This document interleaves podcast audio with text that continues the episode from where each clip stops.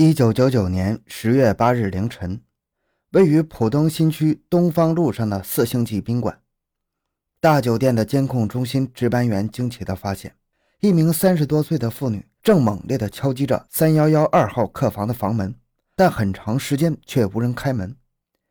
监控中心立即通知了值班的保安人员上前询问。这个妇女说，其丈夫昨晚离家到这个大酒店的三幺幺二客房与人洽谈生意。但至今未归，他焦急不安，便寻上门来，还把门上的猫眼拔了下来。听到客房内有电视机声，而且灯也亮着，里面肯定是有人，所以他就不停地敲门。但是敲了半天门，仍不见有人开门。欢迎收听由小东播讲的《上海雇凶杀人案》。回到现场，寻找真相。小东讲故事系列专辑。由喜马拉雅独家播出。按道理，室内的电源是由门上的电子钥匙控制的。如此长时间的没人开门，这位保安便肯定里面有蹊跷。碰到这种情况，保安一般是请示有关领导，由他们妥善处理。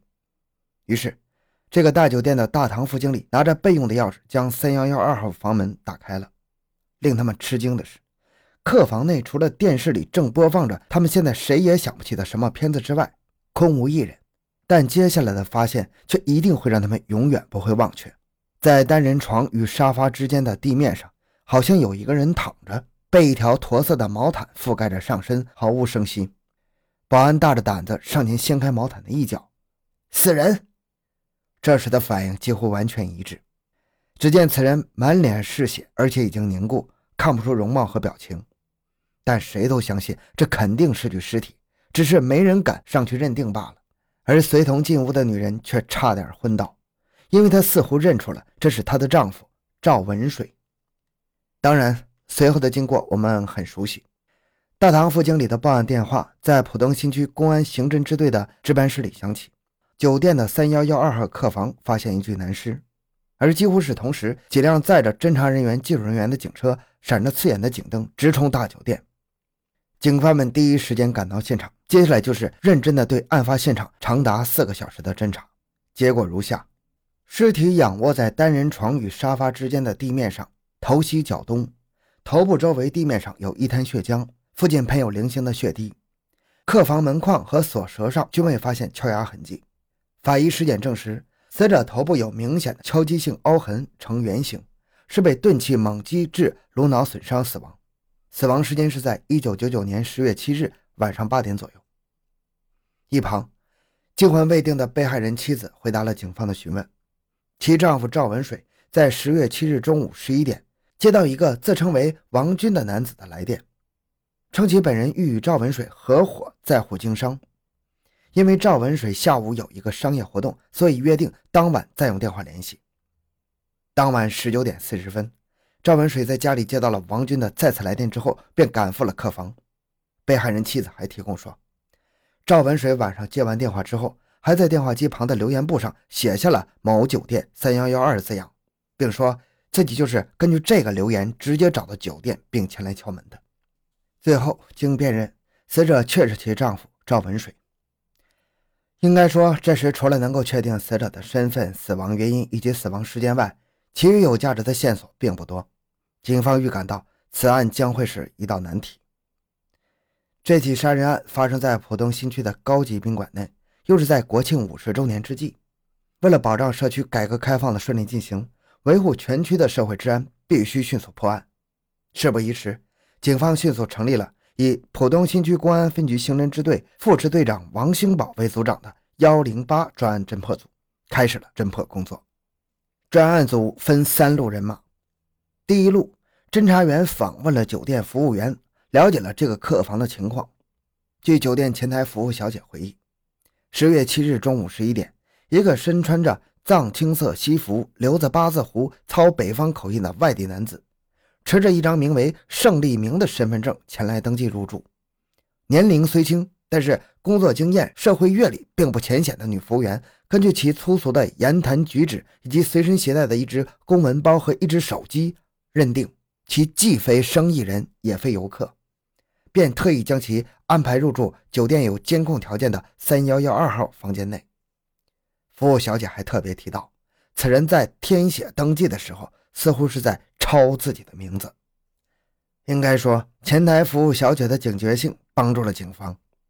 在他看来，或许是不经意的一种谨慎，却给警方提供了弥足珍贵的破案线索。而以后杀人案件的定性，甚至包括杀人凶手的捕获，也足以证实了这一点。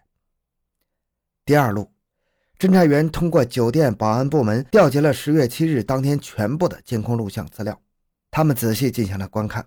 由于三幺幺二号客房的监控条件较好，所以客房的人员出入情况被全部录了像。根据当天酒店前台以及三幺幺二号房门口的监控录像，显示了这位客房的神秘人物在十月七日的活动时间表：中午十一点一分六秒，客人在大堂前登记；十一点七分四十四秒走进电梯前往客房；十一点八分四秒出现在酒店三十一层的电梯门口；十一点十一分五十四秒开门进入了客房。当晚二十一点一分二十九秒。被害人赵文水敲门进入了三幺幺二号客房。二十点四分，这位神秘人物走出房间，在录像镜头前后留下了两幅正面向后，便乘着电梯下楼，并走出了酒店大门，融入了茫茫人海，从此踪影全无。第三路，侦查人员进一步询问被害人妻子，了解死者生前的基本情况及案发前的活动情况。据他介绍，赵文水是浙江萧山人，三十四岁。夫妻俩暂住浦东新区某广场七楼一座，与大酒店相邻不远。赵文水大学毕业之后，在浙江某机关任公务员，后下海经商，先后做过钢材生意，也做过电脑画样。一九九五年从浙江来沪从事玉器生意，但是由于生意不景气，他于一九九八年六月到徐真女，三十一岁，黑龙江大庆市人，开办的长恒化妆品有限公司做业务代理。负责化妆品的上海销售工作，至一九九九年三月，赵文水离开了这家公司，跳槽到了一位姓孙的老板创办的元草化妆品有限公司，经营雪诺化妆品有限公司的产品。赵文水为人一向忠厚老实，平时非常节俭，也从不在外过夜。除了一些生意上的往来，平时社会关系极为有限，夫妻关系也很和睦。但是，当警方问到赵文水是否与人结仇的时候，赵七提供了这样一条线索：赵文水离开长恒化妆品有限公司之后，没有离开化妆品的销售行业，而在1999年7月，还将徐真手下的一名广告业务骨干挖走了，因而与徐真有过争执。侦查员们听出了赵七的语调非常激动，同时，赵七傅慧芬又对警方补充了上次询问所遗漏的内容：1999年7月下旬。有个自称王军的北方男子，通过原草化妆品有限公司一经销点营业员提供的住址，找到了赵家，商洽九月初到山东济南销售雪诺系列化妆品的有关事宜。九月五日，赵文水与其孙姓老板买好了机票，欲乘飞机飞往济南的时候，王军突然从济南来电，称济南方面已经终止了这笔生意，赵文水只能取消行程。直至十月七日中午，赵在家又接到了王军的电话。称其欲与赵文水合伙在沪经营。当晚十九点四十分，赵文水在家接到了王军来电之后，便直奔酒店三幺幺二号房。各路人马收集的信息汇总到了破案指挥部。根据酒店监控录像情况分析，三幺幺二号房的房客行动诡秘，案发前一直在房内，而案发后又神秘离去，是凶手的可能性最大。而从作案时间上判断，被害人进客房至这位神秘人物离去。仅仅为三分钟，三分钟便置人于此地，这不会是突发性的。现场勘查证实，凶手在现场没有多余的犯罪动作，其作案手段冷酷老练，作案手法准确精密，说明绝非等闲之辈。另外，作案地点的选择也是经过了深思熟虑，选择了一个不容易惊动外人、短时间也不容易被发现又易于逃离的地点——酒店客房。从作案目标上看，凶手很明确。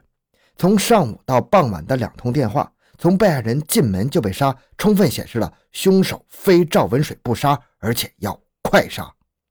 最后，专案组达成共识：杀人凶手具有职业杀手的特征，稳、准、狠，设计周密，目标明确，下手快，逃离迅速。